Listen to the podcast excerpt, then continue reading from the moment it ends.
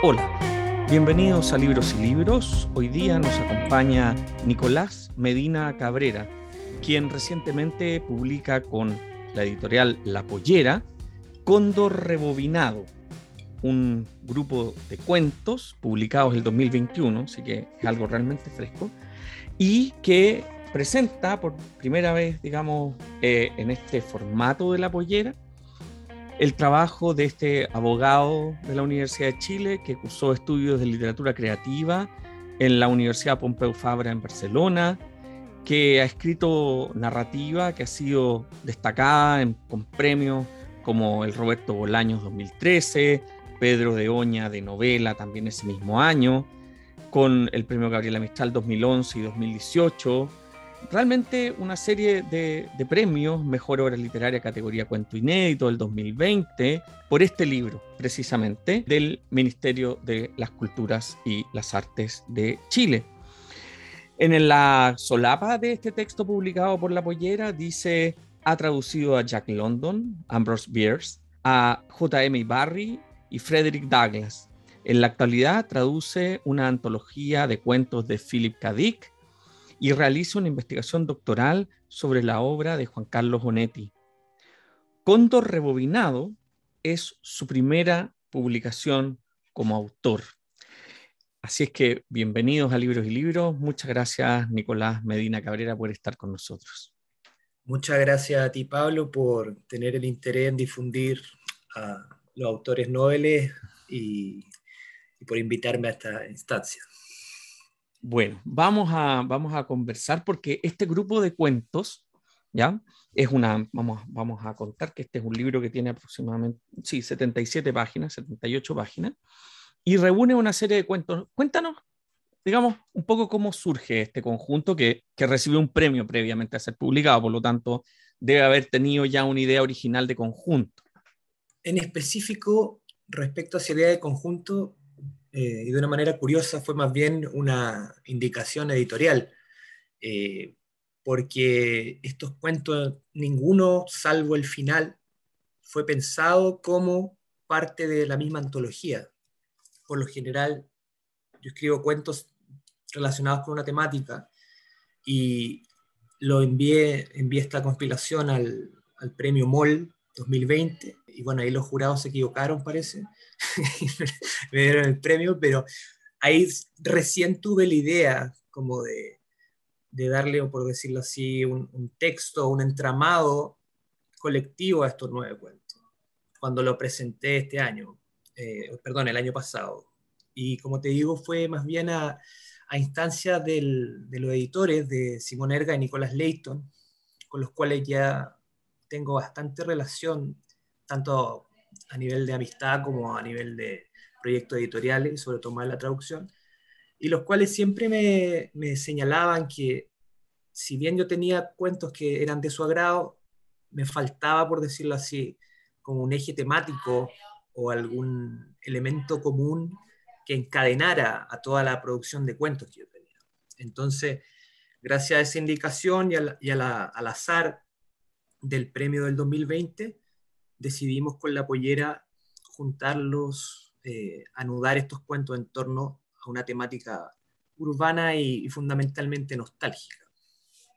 Sí, bueno, eso eh, se, se, arma muy bien en este cóndor rebobinado, es la imagen y es la frase, digamos, del último cuento. Y es una lógica, podríamos decir, de, de, un, de una perspectiva que tienen los cuentos, el grupo de cuentos, de esta nostalgia, como la llamas tú. Yo pensaba también como una combinación nostálgico-melancólica, pero, pero bueno, el punto sobre todo es esta, esta fuerza que hay en que están, digamos, a, a diferencia de, de, que uno podría describir los videojuegos hoy día de open world, estos son de mundo cerrado. Y eso es, muy potente y quiero, digamos, quizás entrar por ahí y bueno, y tu experiencia como traductor, tu intereses, digamos, en, en, ciertos autores que de alguna forma trabajan desde, desde mundos que están combinados, no necesariamente con la nostalgia, pero sí que están combinados con una fuerza desde el narrador que, puede haber, que a veces puede ser el mismo protagonista y a veces no, por supuesto. Bueno, referente al, contenido nostálgico, melancólico, algo que salta a la vista, yo creo, cuando un lector se asoma a esta compilación de cuentos. Y no lo hago con un afán de, de preferir un tiempo o de señalar que un tiempo pasado fue mejor al presente, sino por una convicción y un estado anímico eh, adquirido fundamentalmente, yo creo, por la lectura de Donetti y eh, de un contacto con gente que era mayor que yo y en la cual yo veía que se iban haciendo cada vez más ajeno al mundo, a la contemporaneidad. No solamente desde un punto de vista de valores o, o de su lugar en el mundo, su condición en el mundo, sino en cuanto a su capacidad de comprensión de lo que lo rodeaba. Entonces, siempre me fijaba en, qué sé yo, los viejos jubilados cuando iban a cobrar la pensión, el, padre de mi amigo, que ellos habían vivido prácticamente en otra ciudad o en otro mundo. Es como cuando a Neti le preguntan, le dicen en una entrevista, le dicen, ¿por qué no vuelve a Uruguay si tú ya estás siendo reconocido? en Uruguay? ¿Por qué no sales de esta cama donde estás apostado en Madrid, casi no ves la luz del día y va a Uruguay? Y te responde, más o menos, quizá con otras palabras, pero responde que el Uruguay que él conoció ya murió hace tiempo, que él solamente sería un extraño en, en el Montevideo de los 90, que es la época en que muere Neti. Entonces, con ese tipo de convicción, que no es más que de valores, es una cuestión de sentirse cercano a ese mundo que se fue, trato de retratar eh, instantes de un Santiago que, ya no existe y que cada vez será más remoto e inaccesible en el tiempo, a no ser que existan esta clase de, testimonio que siempre ha existido literario, pero afortunadamente ya existe más material audiovisual también, donde uno puede ver lo que fue la ciudad en el siglo XX a principios, etc.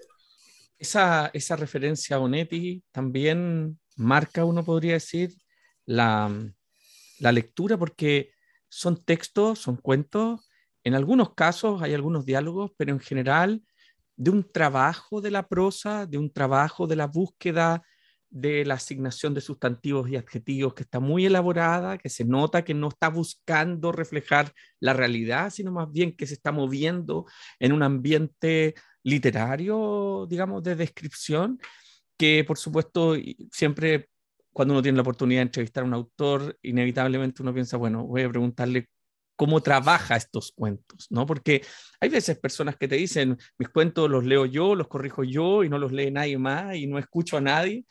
Pero aquí lo que la sensación que me da a mí con la lectura, por supuesto, muy personal, es la de un trabajo muy arduo en esta especie de engaste de la relación entre sustantivos, adjetivos, muy cuidado los adverbios, ¿no? Como que no están tratando de que fluya, digamos, en, en esa, en esa especie de, de, bueno, carga naturalista que inevitablemente tiene, ¿no? Los relatos, la literatura, ¿no? Entonces, me gustaría preguntarte por eso.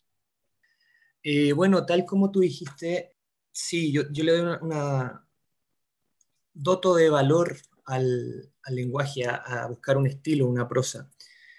Si bien todavía siento que está en desarrollo, trato de elegir las palabras con, con bastante cuidado, con cierta prolijidad. Obviamente a veces uno falla, pero creo que el lenguaje es una plataforma muy rica y siento quizás que hoy en día, por una ya sostenida influencia de lo audiovisual, el hecho de trabajar con una prosa un poco más sobrecargada, más lírica, siempre no es tan bien recibido por un lector promedio, porque ya no estamos acostumbrados un poco como lectores a, leer descripciones, a describir olores o a describir situaciones. Yo no sé si lo hago, pero siempre trato de mirar a escritores del pasado en cómo ellos trabajaban sus textos, fundamentalmente del canon latinoamericano, que sea Cortázar, Onetti, Borges, Rulfo, García Márquez en sus primeros cuentos.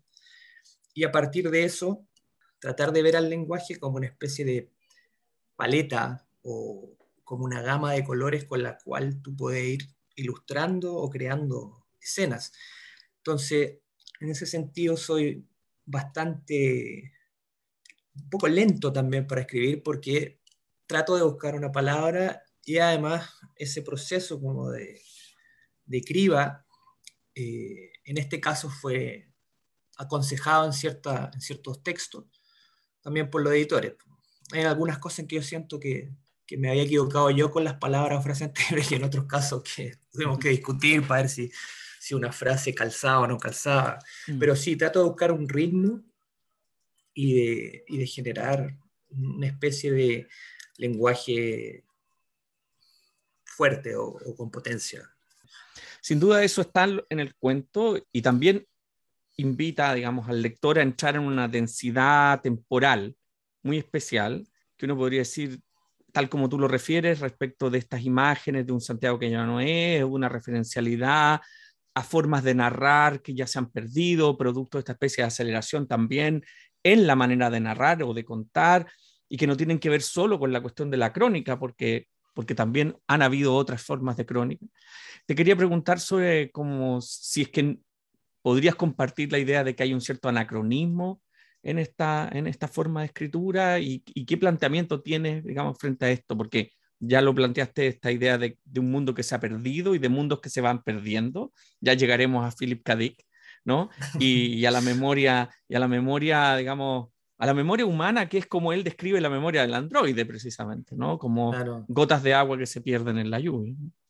Sí, es, es intencionalmente o intencionadamente anacrónico. O sea, porque yo sé que la forma en la cual labro un poco las palabras o tejo todo el entramado del texto no se condice o no está muy relacionado con lo que escribiría un escritor de esta época, mm. un escritor de mi edad, de 30, 25 o 20 años, por todas las influencias que ya, que ya señalamos pero lo hago intencionadamente anacrónico precisamente para generar una, una cercanía, por decirlo así, a través de la plataforma de lenguaje a esos hechos o a ese tiempo.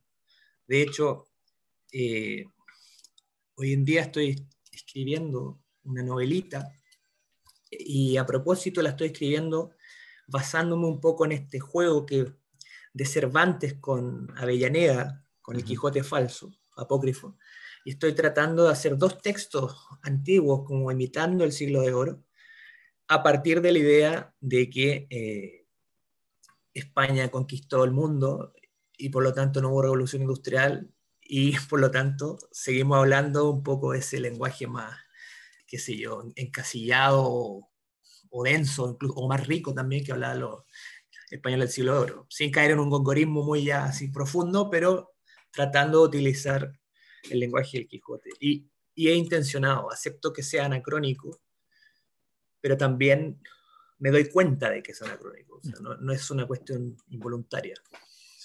Bueno, eh, vivimos en, el, en, los últimos tres siglos en el desprestigio total del hiperbatón y del concepto, ¿no? Y, y, le tenemos pánico a eso, una sobrevaloración de, de esa supuesta claridad, ¿no? Y que, que, por cierto, digamos, en muchos casos, y no es uno solo el que lo dice, sino que lo dice también eh, Irving Armstrong Richards el año 30, ¿no? cuando dice, bueno, la culpa de todo esto la tiene el final de la retórica, producto de que identificamos la retórica con esta valorización de dilo simple, dilo bien y que existe un lenguaje bien hablado, ¿no? Y que, y que, bueno, estamos viviendo precisamente eso, ¿no? Como la idea como de que uno puede decir las cosas en esa especie de oxímeron alucinante que habla de comunicación estratégica y cosas por el estilo. Claro. Y bueno, estos textos tienen esa carga y, y, me parece, me parece muy, muy lograda de, en el fondo, marcarte un ritmo que a veces uno siente que, que no es el que ya uno está acostumbrado. Y en ese sentido, me gustaría quizás entrar en una cuestión más biográfica, si pudieras contarnos, digamos, para tus lectores o futuros lectores, un poco cómo es el camino que haces en, en, este, para, para llegar a ser escritor, por decirlo de alguna manera, por supuesto escribiendo, pero eh, me refiero en términos de referencia, de, de, de tus prácticas, de, de, si hiciste talleres, si no hiciste talleres, de cómo entraste en esta, en esta cosa, porque no es tan fácil tampoco. Mm, a ver, yo igual todavía me considero un aprendiz de escritor. No, siento que me falta mucho por aprender, eh, sobre todo porque cuando uno o sea, he tenido la oportunidad de leer alguna biografía breve de Truman Capote o de Onetti, qué sé yo, por nombrar a mi, a mi pequeño dios Onetti. Y esa gente, los grandes, empezaron a escribir cuando tenían ocho años, o sea, nueve años, Truman Capote lleva un diario, se inventa historias. Entonces, una persona que escribe desde los 9 a los 10 años, a los 25 lleva 15 años de escritura cuesta. Por lo tanto, la ductibilidad que tiene con el lenguaje, el manejo de los ritmos, etcétera, de todos los elementos de la literatura, eh, es mayor. Porque yo creo que también hay gente que tiene mucho talento innato, por decirlo así, la verbosidad, incluso a nivel lírico, hay gente que se despierta o le aflora el lenguaje. Pero yo creo que la mayoría es trabajo, entonces, pasando un poco a la, a la pregunta biográfica o a los antecedentes, yo empecé a escribir más o menos de manera sostenida en el tercer año de, de Derecho, cuando estudié Derecho en la Universidad de Chile. Y fue fundamentalmente a propósito de una frustración o una incomodidad que me producía la carrera, porque siempre leí, desde los 14, 15 años me gustaba mucho leer, y encontraba que el lenguaje jurídico era, no era tosco, el lenguaje jurídico es riquísimo, pero es muy encasillado y la carrera en sí tampoco me hacía sentido para, para mi interés. Entonces, como una especie de, de fuga o escape, yo empecé a escribir cuentitos y pequeños poemas eh, a, un nivel de, costumbre, ¿no? no como que se me ocurrió un día, sino que ese año yo me acuerdo, empecé a, escribir y a pensar incluso en ser escritor. Sin embargo, seguí en la carrera porque a pesar, como te dije, de que siempre se dice que el, lenguaje jurídico es árido, y lo es, tiene también eh, una relación muy curiosa con el lenguaje, porque el derecho es como una fórmula mágica que otorga de efectos al lenguaje, efectos tangibles, o sea, cuando alguien, el, solo acto de ver un texto de un juicio, uno dice, oh, esta cuestión es aburridísima, pero tú estás viendo casi una cuestión chamánica o, inexplicable para un observador externo de cómo un hágase se transforma en un hecho concreto en la realidad. Entonces, pero en fin, claro, e, escribí como, como fuga de un poco del derecho. Y luego cuando tenía 25 años, me fui a viajar y ya decidí a dedicarme a la escritura y afortunadamente gané un par de premios y eso más que seguridad en, por decirlo así, en un nivel alcanzado, me dio luces respecto a, a, decir, bueno, si alguna persona ha valorado esto, tal vez quiere decir que es un espaldarazo y que debería dedicarme a esto manera más sostenida y, y hacer de esto una especie de oficio. Pero no es fácil tampoco vivir, como cualquier persona que escribe esa, no es fácil vivir de la escritura.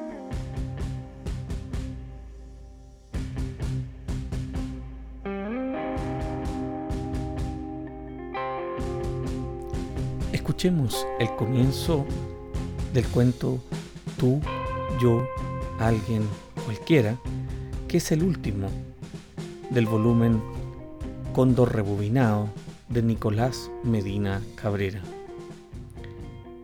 Piensa tu hormiga o larva en el gran bestiario de Santiago. Acéptate grumo de tiempo, un parpadeo de 60 o 90 kilos previos a la estática panorámica de los huesos amarillos. Acátate fraterno, común, por la centésima de un segundo cepa genérica, hermano bastardo de ese otro. Velo tú mismo. Alguien camina cabizbajo por el parque Armagro. Espíalo de lejos desde una ventana entreabierta. Ahí está. Cualquiera surja una plaza mientras las hojas cobrizas se destetan de las ramas y caen, crujen, flamean y giran en el viento como las manecillas del único reloj verdadero. ¿No lo ves? ¿No te ves a ti mismo en Quinta Normal, en el Parque Intercomunal de la Reina, en los cerros agrestes de la Florida, en los adoquines sobrevivientes que aún pisan los espectros de los matarifes de Franklin? ¿Sí? ¿No? Tal vez logras distinguir a un individuo que es una balsa a la deriva en esa marea de pantallas, automóviles, en esta cambiante borrasca de maniquíes vestidos con telas chinas. Deberías saber que el nombre es un detalle. Al final, es lo de menos. El apellido podrá servir para atornillarse a un trabajo. La esmeralda en los ojos sabrá mendigar favores o impartir órdenes. La inteligencia de frente amplia podrá granjearse admiraciones, títulos, ascensos, becas y sofás académicos. Sin embargo, todo eso resulta irrelevante para estos efectos. Estamos a la casa del protagonista de estas letras derramadas y es inoportuno centrarse en una liceana triste y morena, sentada en el pasto colgando de un pucho por culpa de un pingüino esquivo que la ha olvidado. También resulta inútil tantear la silueta de un zorsalito pastabacero que limpia parabrisas o ronca consumido en la ribera de su madrugada choriza, es inoficioso conjeturar a un escolar cuico y cuellilargo, vestido como caballerito inglés que se duerme volado en la micro y al despertarse atemoriza, oteando pasajes en Recoleta o Conchalí o La Pintana. ¿Por qué piensas que ese otro debe ser necesariamente una cara específica con nariz variable, con boca anhelante y uñas mugrientas, con pellejo trémulo y un corazón más duro que el vidrio despótico de los rascacielos de Sanhattan. Yo, tú, alguien, cualquiera. Hasta ahí ese pasaje del cuento que es el último del índice de este volumen.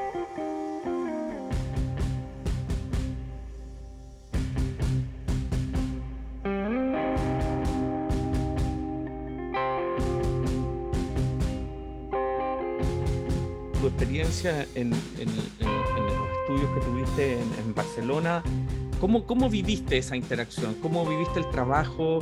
Porque también hay muchas personas que se preguntan cómo es escribir y, muchas tienen una fantasía, digamos, de que esto mana como si fuera la lava del volcán, y resulta que se parece más a alguien que repuja ¿no? metal en una forja. Claro, sí, esto, esto es como una orfebrería Mm. sin brillos, sin brillos externos. El brillo mm. al final uno lo va descubriendo en cada palabra y, en las imágenes que afloran en tu cabeza, tanto como escritor como lector, porque al final escribir también es ser el primer lector de una, de una obra, de algo increado. En Barcelona me llevé una decepción y una sorpresa. Una decepción un poco por la forma en la cual estaban organizados los, los estudios, o sea, máster en literatura creativa, y era una cuestión muy así académica, pero de clase, de antigua cátedra magistral. No teníamos que estar cinco horas escuchando a una persona. Y pese a que existían, eh, en mi generación tuvimos muy buenos profesores en cada género literario, ya después de dos horas el cerebro no te da, o sea, de, concentración. Entonces, valoro a los profesores, eh, valoro también que la tesis o el equivalente a la tesis era un proyecto de cualquier género, género literario que era revisado por el tutor y luego por dos profesores ajenos al, proceso creativo. Y a mí me tocó ser monitoreado o guiado por Antonio Más Oliver, que es un crítico literario de acá de España, y que al final se transformó en una especie de figura así como entrañable porque él conocía toda la historia de, del boom literario, cuando vivió en Londres, me daba consejos. Entonces valoro toda esa, esa tutoría que tuve y además el hecho de, de, estar con gente que está haciendo lo mismo que uno. O mm. sea, eso, esa retroalimentación yo creo que es lo más valioso. Más, más que, porque claro, uno puede ir a un taller literario con un escritor y sería casi lo mismo, pero el hecho de estar con gente que al final tiende a organizar su vida en, en torno a la literatura, te ayuda porque tú comentas textos con compañeros, interpretas, compartes tus impresiones, eh, te van leyendo, tú los lees a ellos, le das consejos, a veces te digas críticas buenas, otras veces te digas críticas malas, pero en el fondo es lo más parecido, yo creo, a la escuela formal que, nunca antes había tenido de mm. la literatura porque en talleres tampoco, nunca fue a talleres, nunca me aceptaban en los talleres literarios en Chile, siempre mandaba cuentos y nunca, nunca o sea, no me aceptaron en Balmacea joven, en los talleres de la Universidad de Providencia, nunca, nunca me, me, aceptaron en un taller. Bueno, eso, eso puede ser un estupendo indicio de, de, digamos, estar marcando otro ritmo, otro, otro tiempo y, y, en ese sentido, por lo mismo creo que es relevante pensar, eh, tú ya has mencionado a Netti, a Cortázar, a Borges, es mencionar un poco ese panteón que se va construyendo uno mismo en la escritura y, y de cuál sientes tú que son tus referentes, digamos, y cómo vives esa referencialidad, cómo trabaja esa referencialidad, porque, porque eso también, por cierto, uno los puede imaginar cuando lee los cuentos, pero, pero no necesariamente eh, eso es únicamente la, perspectiva de lo que tú encuentras, porque también traduces, por lo tanto, ahí hay, un, hay, hay diálogos que vienen en otras voces. Claro. Bueno, ahora que tú mencionas el, el mundo de la traducción, eso es una influencia innegable eh, sobre lo que voy, estoy escribiendo y escribiré a futuro. Sobre todo por dos cosas. Primero, por una cuestión de temáticas, y que al final cuando tú traduces un libro es como transvasijar un mundo, no es solamente una cuestión de traducir oración por oración, sino que tú te vas realmente casi poniendo en la piel del autor y vas indagando en palabras que pueden tener más de una acepción y descubriendo palabras nuevas tanto en inglés como en tu propio lenguaje. Entonces a veces aprendes más español traduciendo. Yo traduzco solamente el inglés español. Aprendo más español traduciendo que leyendo un libro en mi propia lengua materna. Y entonces, claro, por un asunto temático y en segundo lugar por un asunto de manejo o, de relación con el lenguaje. Precisamente porque, por ejemplo, el último libro que traduje y que editó La Pollera se llama La narración de la vida de un esclavo de Frederick Douglass. Y ese era un libro que fue escrito en el siglo XIX con una forma de escribir bastante compleja a nivel de la articulación de oraciones, con una sintaxis un poco rara y al mismo tiempo con palabras que eran sureñas, llenas de ecos bíblicos también. Entonces, todo eso me ayudó a, tener un mejor manejo del idioma español y a plasmarlo, y yo creo que lo plasmaré ahora en este proyecto que te, te digo que estoy haciendo de, una especie de ucronía con, con un lenguaje del siglo XVI o XVII, imitando al lenguaje cervantino. Y en torno, en torno al panteón, o sea, ya saliendo un poco del tópico de la traducción, eh, yo diría que me formé, sigo siempre formándome, obviamente, pero me formé con Cortázar, Rulfo, Borges y Ionetti más posteriormente, como ya a los 20 años. Y luego también he leído bastante poesía, o sea, y sobre todo la poesía canónica chilena, Gabriela Mistral, Pablo Neruda, Nicanor Parra, eh, Gonzalo Rojas, Vicente Huidoro, no tanto, pero un poquito. Y también de aquí, o sea, de los últimos tres, cuatro años, de la primera vez que vine a España, adquirí un, un gusto por los poetas del siglo de oro. O sea, sobre todo por lo que tú mencionas, de que hoy en día nosotros tendemos a creernos esa especie de dictatum del lenguaje claro y sencillo, renegamos de la anfibología, mm.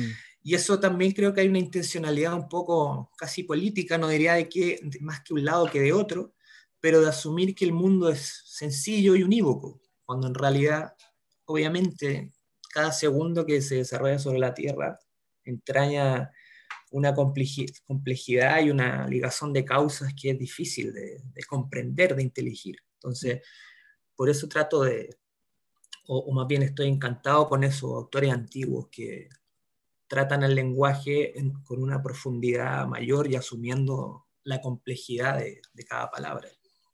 Muy bueno, sobre todo ahí eh, emana, digamos, características propias del español, como, como los conceptos de agudeza, de ingenio, ¿no? que son, son, digamos, mucho más simples que, simple, de, que de creer que nosotros podríamos llegar a hablar como ingleses, cuando en el fondo eh, no es posible porque, porque es otro idioma. Bueno, ahí la discusión con Borges sería, bueno, ya no está, pero es muy interesante porque Borges le tenía especial bronca a, esta, a estos criterios ¿no? A lo, sobre todo a la capacidad que tenemos en el español de andar dando vueltas a las palabras, ¿no? Y, y andar... los juegos retóricos. Exacto, exacto.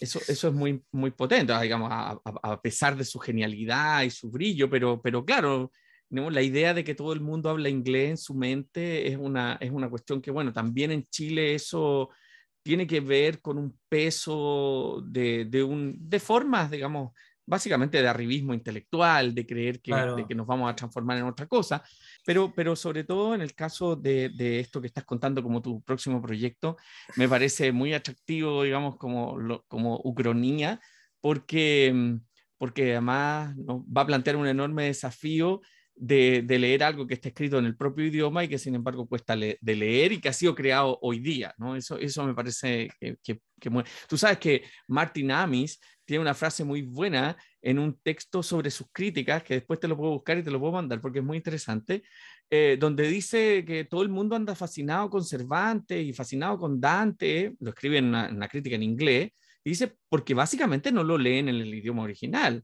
lo leen en una traducción que simplifica completamente y dice, pobre de los que en español tienen que leer a esta gente en su idioma, o los italianos que tienen que leer. Y claro, entonces ahí la gente tiende a perder esta, esta, esta relación en que un niño inglés al leer a Shakespeare lo pasa pésimo. ¿no? Y, y no, o cuando le hace leer los cuentos de Canterbury, o sea que es casi más sajón que, que inglés. Exacto, entonces ahí valoro, valoro y estoy, digamos, a la espera, quedaré a la espera de esa experiencia de ucronía. Y te quiero preguntar, por cierto, eh, aprovechar, volver al tema, digamos, de la traducción con tu experiencia con Philip K. Dick, que me, que, que me parece que, eh, que, puede ser algo también que va a alimentar sin duda tus propios relatos. ¿no?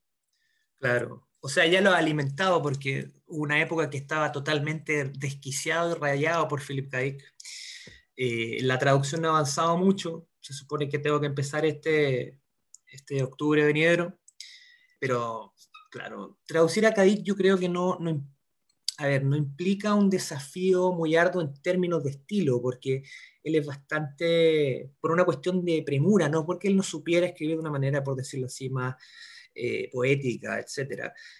Philip K. estaba forzado a sobrevivir escribiendo cuentitos pulp, uh, para revistas, etc. Entonces él no tenía tiempo de retocar o de, de su, su, prosa, por lo tanto a nivel de estilo no va a ser tan complejo, pero sí va a ser compleja la decisión de determinar si vamos a hacer un Philip K. chileno, más chileno, o un Philip K. buscando esa supuesta neutralidad que podría abrir el texto más la traducción hacia otros lectores del Cono Sur, de Perú, etc. Ese va a ser el desafío.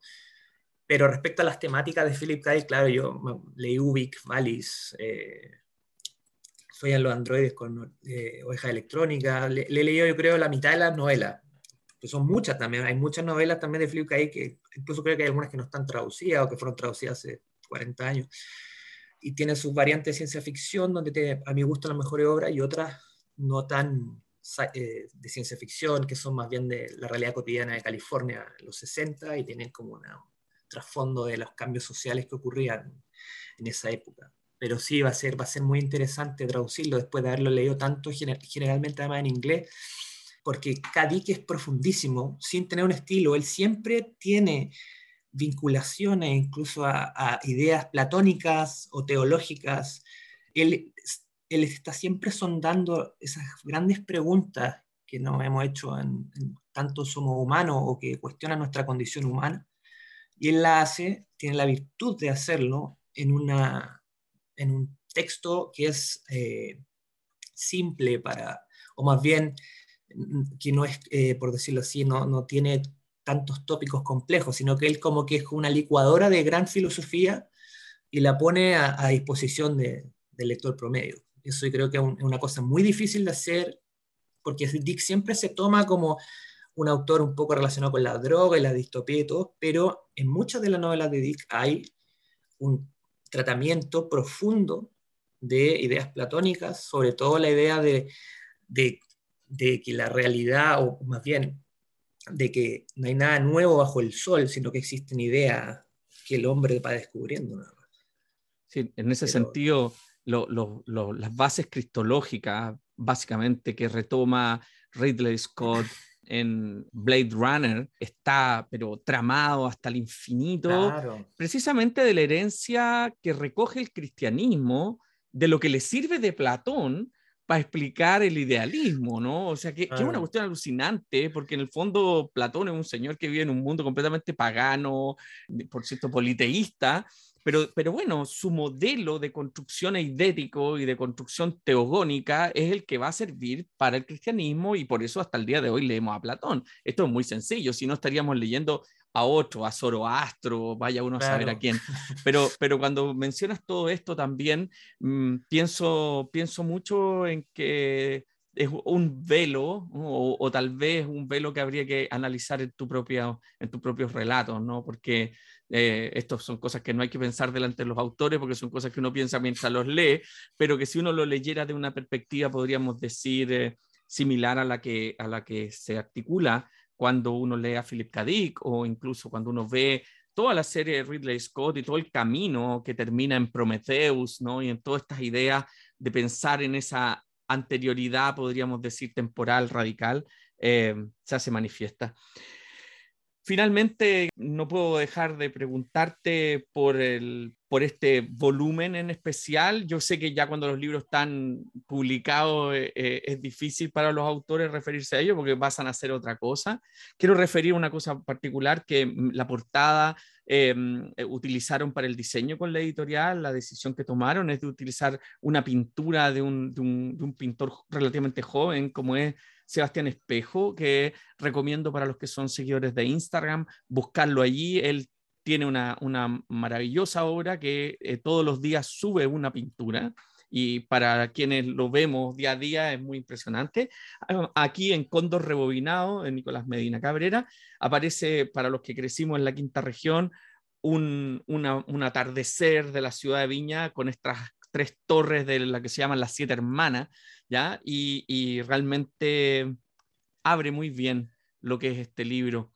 Te quiero agradecer mucho, Nicolás, por, por esta entrevista con Libros y Libros y pedirte si que podría hacer alguna recomendación de autores chilenos contemporáneos que uno que son parte de, tu, de tus referencias, porque bueno, los viejos no sabemos siempre desplazarnos hacia la juventud, ¿no? Pero, pero me gustaría que pudieras contarme más o menos, ya no la referencia del canon, sino que quiénes, quiénes tú ubicas, crees, podrías mencionarnos, que así uno queda con tarea de lectura para seguir.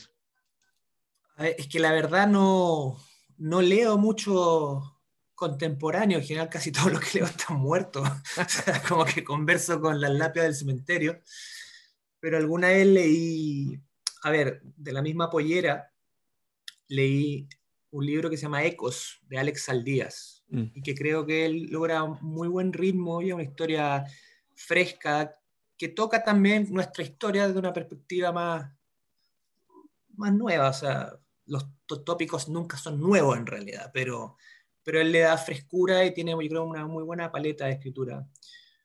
Y hace poco o, va a salir un libro de Nicolás Vidal, que yo le he leído Crónica, es muy buen cronista, pero no le, no le he leído novela antes y se llama Fantasmas de la Revolución.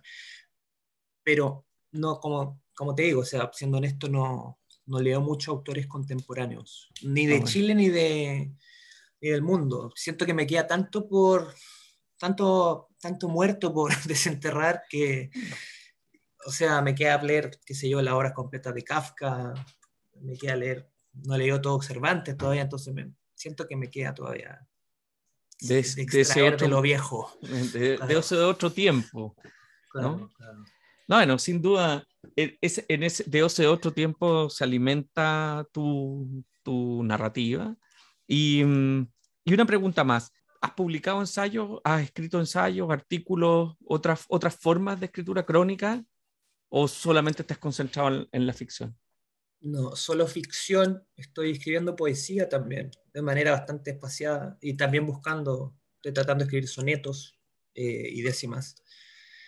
Eh, pero no, no, no he escrito, salvo tareas que me dieron en los estudios en Barcelona de escribir crónica, no he escrito. Creo que sería un buen experimento. Pero está bueno, lo, está bueno de los sonetos. Puedes ponerle a tu próximo libro, este, esta ucronía, puedes ponerles unos sonetos introductorios, unos poemas introductorios, como eran las obras de Cervantes, ¿no? En la dedicatoria, poner alguno, algún ejemplo de poesía. No, no estaría... de, Urganda la desconocida. Exacto, por ejemplo. No, no, me parece notable ese experimento. Eh, espero, espero, poder tenerte en un programa que hagamos, digamos, con el ejemplo de, este, de esta escritura del futuro pasado ¿no? que, en que estás trabajando y agradecerte nuevamente por, por esta obra Cóndor Rebobinado, publicado el año 2021 en la editorial La Pollera.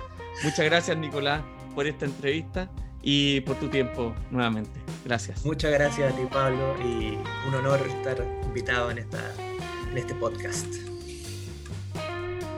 Gracias por habernos escuchado en este nuevo episodio de Libros y Libros. Soy Pablo Quiminato. Será hasta una nueva oportunidad. Gracias.